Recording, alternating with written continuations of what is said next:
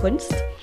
Und wie ich schon in der vorgehenden Episode angekündigt habe, bleiben wir heute ein bisschen in der Spannung weiterhin sitzen und beschäftigen uns heute wieder mit einem, ja, wieder einem Autor, der vor kurzem erst erwähnt wurde von mir. Und zwar Ian Reed.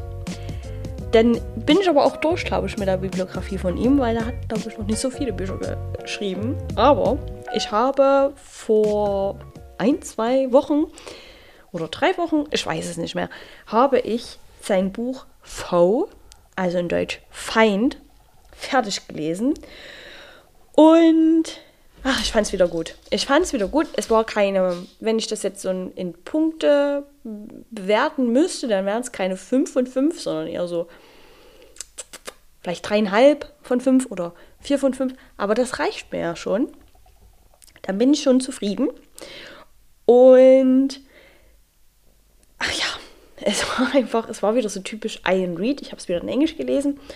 Und auch bei dem Buch, also ich hatte ja in dem vorhergehenden Buch, We Spread, da habe ich ja schon mal, bin ich ein bisschen drauf eingegangen, dass so wie er manchmal schreibt, also auch wie das editiert wurde oder formatiert wurde, so.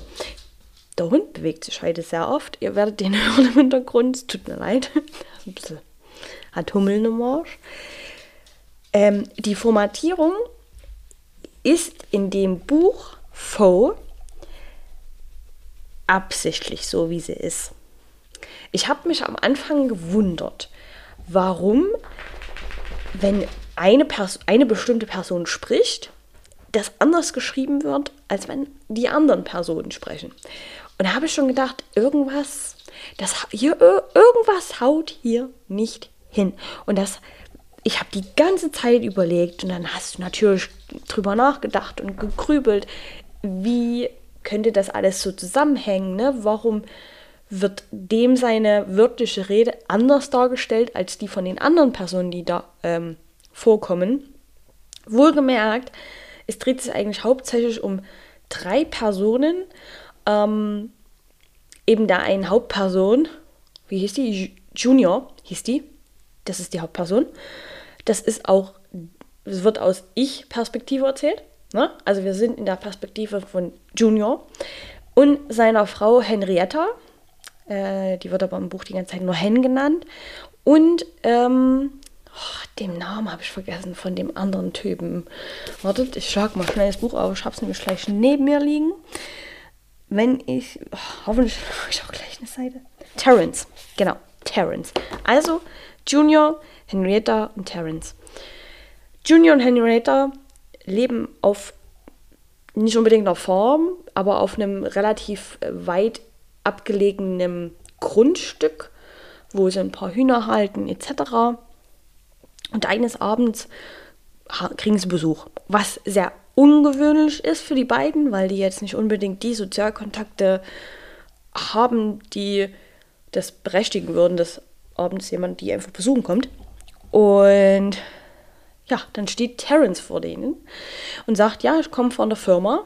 Also, ich glaube, die Firma hat auch nicht wirklich einen Namen. Und wenn sie einen hat, dann habe ich es vergessen. Aber jedenfalls, das ist so alles ominös kommt dort, steht vor denen und sagt, ja, ich komme von der und der Firma. Und äh, Junior, du hast gewonnen in einem äh, in einer Lotterie, mehr oder weniger, ohne dass du jetzt davon wusstest, dass du daran teilgenommen hast, weil du hast eigentlich gar nicht daran teilgenommen, also nicht bewusst, sondern wir haben das einfach für dich entschieden. Und du bist demnächst Teil eines Terraforming-Prozesses, der außerhalb der Erde stattfindet schon ein bisschen merkwürdig, ne? Da steht dann einfach so mitten in der Nacht jemand vor euch sagt, ja, Mensch, hast du eine Lotterie gewonnen? Du darfst morgen auf dem Mars und dort mithelfen, eine neue Zivilisation aufzubauen. Oh, what the fuck? Würdest du sagen, ja, okay, kannst dich gern umdrehen und äh, jemand anderen von Narren halten, ne? Aber verschwinde jetzt von hier. Ja, wäre so die normale Reaktion, äh, Junior und Hen sind aber relativ, wie sagen das, nicht entspannt. Sie sind natürlich ein bisschen ähm, verwirrt. lassen Terrence trotzdem in ihr Haus rein und Terrence ist total, der ist so, ja, und das ist was ganz Tolles. Andere Leute würden sich freuen über diese ähm, Möglichkeit und ja, die, die würden so gerne mit dir tauschen und das ist was richtig, richtig Tolles. Also der versucht es halt richtig hochzutraben, ne? dass es was ganz Tolles ist und dass es was Einzigartiges ist und dass der an einem ganz tollen Prozess mit teilnehmen äh, kann. Und ähm, die Junior und Hen sind am Anfang so, merkst du wirklich so, die sind so auf von der Meinung her relativ gleich. Also die finden das jetzt beide irgendwie merkwürdig, ne? Aber was mich halt immer irritiert, die hinterfragen das nicht. Ne? Und da war schon immer so, warum nicht? Warum wird da nicht hinterfragt von wegen, wieso, weshalb, warum? Äh, hä? War, ne? Einfach so die normalen Fragen, die man sich da stellen würde, werden nie gefragt. Und wenn sie gefragt werden, werden sie einfach von Terence ignoriert und nie beantwortet. Was mich ja schon wieder, das hat mich total aufgeregt, wo ich mir so denke, der stellt jemand eine Frage, beantwortet die bitte. Nein, da wird einfach so drüber hinweg geplappert und ähm, man begleitet halt dann einfach so Hen, Junior und Terence in diesem Prozess, wie Junior eben vorbereitet wird auf dieses Projekt, wo er daran teilnehmen darf. Und Junior sagt halt immer so, ja, aber was passiert denn mit Hen, wenn ich nicht mehr da bin? Ist, ich bin doch so der Einzige, den sie noch hat. Und ähm, sie hat ja sonst niemanden. Und da sagt Terence, ja, kein Problem, kein Problem. Wir kümmern uns auch während deiner Abwesenheit, die übrigens zwei Jahre be äh, beinhaltet, kümmern wir uns Hen. Also ihr wird es an nichts mangeln. Sie wird auch jemanden bekommen, der auf sie aufpasst. Da war schon so, wo ich gedacht habe, oh, meine Alarmglocken klingeln, hier ist irgendwas nicht richtig. Junior natürlich in seinem, also naiv würde ich das nicht be bezeichnen, aber irgendwie hatte ich so das Gefühl, ich weiß nicht, wie ich es beschreiben soll, aber manchmal habe ich das Gefühl, dass dem seine Synapsen nicht so richtig ineinander gegriffen haben, um von, das, von dem einen aufs andere zu schließen. Der hat manchmal das einfach so hingenommen und dann dachte ich mir so, Alter, keine Ahnung. Wenn zum Beispiel, ähm, Terence hat dann halt so gesagt, ja, wir sind gerade auch in dem Prozess so ähm, künstliche Intelligenz zu erstellen, die genauso ist wie du und die ist dann während deiner Abwesenheit da und kümmert sich um Hen. Das hat den Junior irgendwie nicht gehoben, wo ich mir so denke, oh, Moment, ich werde hier, sag ich mal, eine KI klont mich und ersetzt mich dann für zwei Jahre in meinem eigenen Heim. Ist das, da, also keine Ahnung, da schallen doch bei jedem die Alarmglocken, außer bei Junior. Und dann habe ich mir immer gesagt, sag mal, ist da, fehlt bei dem irgendwo was? Und da war schon immer so, das geht hier irgendwie nicht mit rechten Dingen zu. Und dann war Terence auch immer so ein bisschen natürlich ab also ausweichend bei gewissen Fragen und hat dann auch immer viel so in, in, dieser Art von, ach ja, und brauchst du keine Gedanken machen, das ist so, das ist der Prozess und da brauchst du keine, ne? Also, und auch Hen wurde dann immer merkwürdiger. Die hat dann manchmal so komische Fragen gestellt, wo Junior auch irgendwie nie drauf eingegangen ist. Der hat dann immer irgendwie was gelabert, was irgendwie gar nicht damit zu tun hatte mit der Frage. Es war manchmal einfach ein bisschen verwirrend. Und ja, wie gesagt, man hat die dann halt so begleitet in dem Prozess. Ne? Äh, Junior hat dann auch immer, hat dann so einen Chip auch äh, in den Nacken bekommen, der so den Prozess von der ähm, von dem Abschied ein bisschen leichter machen sollte oder beziehungsweise, dass er sich dann leichter auf dem Leben auf dem Mars gewöhnen kann und all sowas. Und bis dann, also nee, nee, ich wollte jetzt das Ende erzählen. Mache ich aber nicht, weil dann habt ihr ja keinen Grund, das Buch zu lesen. Ich kann natürlich auch nicht sagen, ob es überhaupt in Deutsch gibt. Das ist natürlich dann wieder so eine Sache, ne? Kann ich jetzt leider keine Auskunft geben. Aber ich höre jetzt mal auf. Jedenfalls ist es halt einfach so, du weißt es die ganze Zeit, irgendwas hier nicht stimmt. Hier ist irgendwas im Busch. Am Anfang hast du noch das Gefühl, dass Hen halt noch zu Henry, äh, zu Junior ähm, hält oder, aber die, die sagt auch nicht irgendwie wirklich was. Also keine Ahnung, wenn jetzt, wenn ich mich dann in die Rolle von Hen hineinversetzt. Und da kommt so ein fremder Kerl und sagt, ja, mein Mann, der wird jetzt einfach für zwei Jahre verschwinden und für den kriege ich aber halt jetzt so eine künstliche Intelligenz vorgesetzt. Also keine Ahnung, ich würde da mehr Aufstand machen als Hen. Die hat gar nichts groß dazu gesagt. Die hat es einfach so hingenommen. Da hast du schon gedacht, also, wa, wa, was ist hier los? Und dann waren das auch immer so, also wie gesagt, man hat das ja aus der Perspektive von Junior halt alles mitgekriegt. Also Hen und Terence haben sich dann auch immer so unterhalten. Man hat nie gehört, wie die sich unterhalten oder über was die sich unterhalten, aber man hatte das Gefühl, dass die zwei sich schon kannten. Und dann ging das so, woher kennen die sich? Was ist hier los?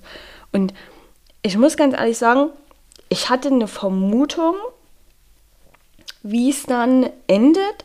Aber ich habe mich ein bisschen verleiten lassen, eben auch so ein bisschen von Terrence natürlich. Also irgendwie hat er mich auch auf eine falsche Fährte gebracht. Und dann auf den letzten zehn Seiten war so ein Plot-Twist, wo ich gedacht habe, oh, ja, okay, gut, das ergibt Sinn. ähm, und da hat dann auch dieser, das fand ich so clever, ohne Mist. Und da, das ist so der Punkt, wo ich nicht drüber hinwegkomme, was ich so gut fand. Dann hat das nämlich Sinn ergeben, warum die wörtliche Rede von Junior so eigentlich so das komplette Buch durch so anders war oder anders formatiert war, als zum Beispiel die wörtliche Rede von Terence und von Hen. Das hat dann Sinn ergeben und ich fand das so gut. Das, keine Ahnung, da ist mein, mein Leserherz hat da ein bisschen höher geschlagen. So diese kleinen Details halt, ne? Wo eben, wie gesagt, die Formatierung eines Buches im Kontext der Story Sinn ergibt. Übelst geil. Da, ja. Fand ich richtig, richtig gut. Und wie gesagt, eben dieser kleine Plot-Twist zum Schluss, wie sich das alles aufgeklärt hat. Richtig gut, habe ich weniger so erwartet, beziehungsweise ich hatte das gar nicht so auf dem Schirm hätte ich mehr drüber nachgedacht, wäre ich vielleicht drauf gekommen. Aber weil mich das so alles abgelenkt hat, weil dann Terence so komisch war und der immer mit seinem, keine Ahnung, und was keine Gedanken machen und das ist so Baba und der Junior halt auch immer so, ja, hm, okay, gut. Das hat mich so einfach komplett abgelenkt von dem von dem ganzen Prozedere, was dort passiert ist, und hätte ich da einfach da mehr drüber nachgedacht, wäre ich vielleicht drauf gekommen, wie es endet. Und das war keine, also keine Ahnung. Ich fand es richtig, richtig gut. wie ich halt, wie ich selber auch so ein bisschen in das Licht geführt wurde. Und ich weiß definitiv, wenn ich wieder ein äh, Buch von Ian Reed in die Finger bekommen äh, werde, da wird das sofort gelesen. Ich bin überzeugt von dem Autor. Der hat einfach so besondere Ideen und halt eben gerade so dieses kleine bisschen, immer diese, diese verschiedenen Formatierungen, die dann Sinn ergeben in, im, im Großen und Ganzen der Geschichte. Das, das, das finde ich toll. Ich glaube, da gab es auch mal noch, eine, noch ein anderes, also jetzt nicht von Ian Reed, aber von irgendeinem anderen.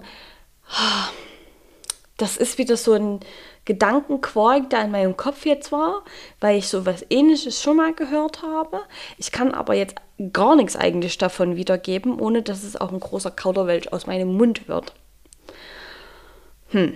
Aber ich glaube, äh, ich habe das mal in, nicht unbedingt in einem YouTube-Video, wo es um Bücher geht, sondern in einem anderen YouTube-Video, wo jemand das so nebenbei erwähnt hat, dass es da so ein Buch gibt, was so das schwerste Buch aller Zeiten, also das wird so suggeriert, wie das ist das schwerste Buch aller Zeiten, weil ähm, der Protagonist mal äh, das schreibt, das schreibt, dann so schreibt, dann ist es auf den Kopf gestellt und dann ist das alles so ein bisschen und also ich war, das war jetzt nicht so schlimm in dem Buch von Ian Reed, ne?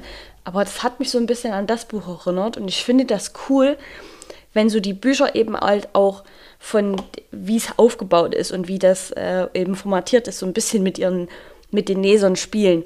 Finde ich total genial.